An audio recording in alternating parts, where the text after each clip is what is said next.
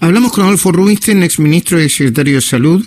Eh, después de 280 días del primer contagio, Argentina llegó a las 40.000 muertes y todavía se discute cuándo va a llegar la vacuna y cómo se va a organizar. Adolfo, sabemos que tenemos que tenés poco tiempo, te quitamos poco tiempo, solamente para preguntarte cuál es tu balance después de estos 280 días del primer contagio y llegando a los 40.000 eh, muertos eh, por COVID-19.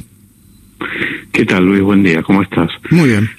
Mira, eh, la verdad es que si uno hubiera pensado, digamos, cuando comenzó la pandemia que íbamos a tener estas cifras, la verdad que eran absolutamente inimaginables. Creo que a nadie este, se le hubiera ocurrido siquiera, este, como también lo dijo en algún momento el presidente cuando habló de los 10.000 muertos. Realmente 40.000 muertos es el resultado de, digamos, de una tragedia que ha enlutado y que sigue enlutando a, todos los argentinos y que verdaderamente no fue reconocida como tal. Creo que lo que más uno cuestiona probablemente al final del día eh, respecto a la pandemia fue este triunfalismo que, tuvi, que tuvo el gobierno, digamos, en los primeros meses, este, que evidentemente finalmente eh, lo que lo, que se logró más allá de preparar mejor el sistema de salud para resistir esto un poco mejor el embate de la pandemia fue simplemente ganar ese tiempo pero bueno la, la, digamos al final del día eh, digamos el saldo sigue siendo malísimo en cuanto a las repercusiones sanitarias y este, económicas sociales institucionales malísimo malísimo. Podría y, haber sido sí. Eh, podría haber sido mejor lo podrían haber manejado mejor Adolfo.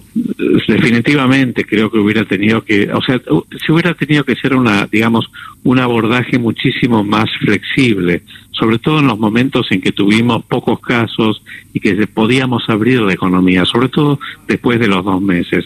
Creo que en ese momento se podría haber salido de manera mucho más ordenada e inteligente de la cuarentena para volver a cerrar como hoy lo está haciendo Europa cuando viene esta segunda ola que está pegando fuerte.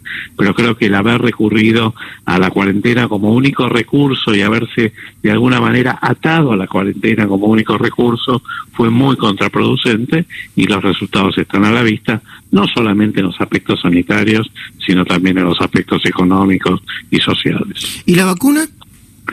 Y la vacuna yo creo que digamos, obviamente es la luz al final del túnel y va a significar el fin de la pandemia, pero no es una solución inmediata, no es una solución mágica.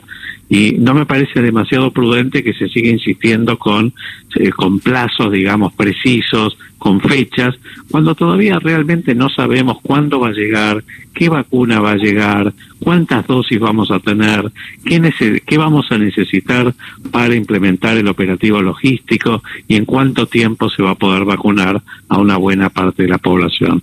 Creo que todavía eso no se tiene, con lo cual yo realmente lo que sí apuntaría es a preparar un dispositivo comunitario, digamos, muy fuerte para la campaña de vacunación y, por supuesto, asegurarme la provisión de las vacunas cuando estas estén disponibles y en el máximo tiempo que se pueda. Mm. Pero, digamos, la verdad es que no pondría fecha precisa. Y, y un minutito más, te, te molesto preguntándole. Sí. Ay, eh, me parece que hay una idea bastante clara de que quienes deben ser vacunados son los los grupos de riesgos primero, ¿no? Eh, y, y luego analizar eh, con mucho detenimiento si, no sé, una persona de 20, 30 años sin enfermedades preexistentes necesariamente se debe dar la vacuna. Sobre todo porque todavía ninguna de las vacunas está en tránsito hacia la cuarta fase, que es la farmacológica y sus eventuales resultados colaterales, como la alergia, como los dos casos de alergia sí, que sí, se registraron en Gran Bretaña, ¿no?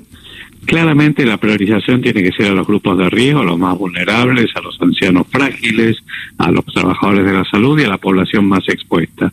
Coincido en que en una segunda fase hay que considerar la vacunación mucho más ampliada. Lo importante aquí es bajar la letalidad, la mortalidad, que es lo que se va a lograr cuando se vacune a la población de mayor riesgo. Pero no va, no se va a producir una reducción importante de los contagios o de la transmisión, por lo menos en una primera etapa. Así que sí, yo creo que hay que tener un abordaje muy diferente con la población de alto riesgo más expuesta que con la población de menor riesgo. Adolfo, muchísimas gracias. Quizá si tenés tiempo y ganas, hoy te molestemos a la noche para mirar, porque hay mucha gente muy pendiente del tema de la vacuna y de, y de hacer un balance de cómo se está manejando la pandemia, ¿sí?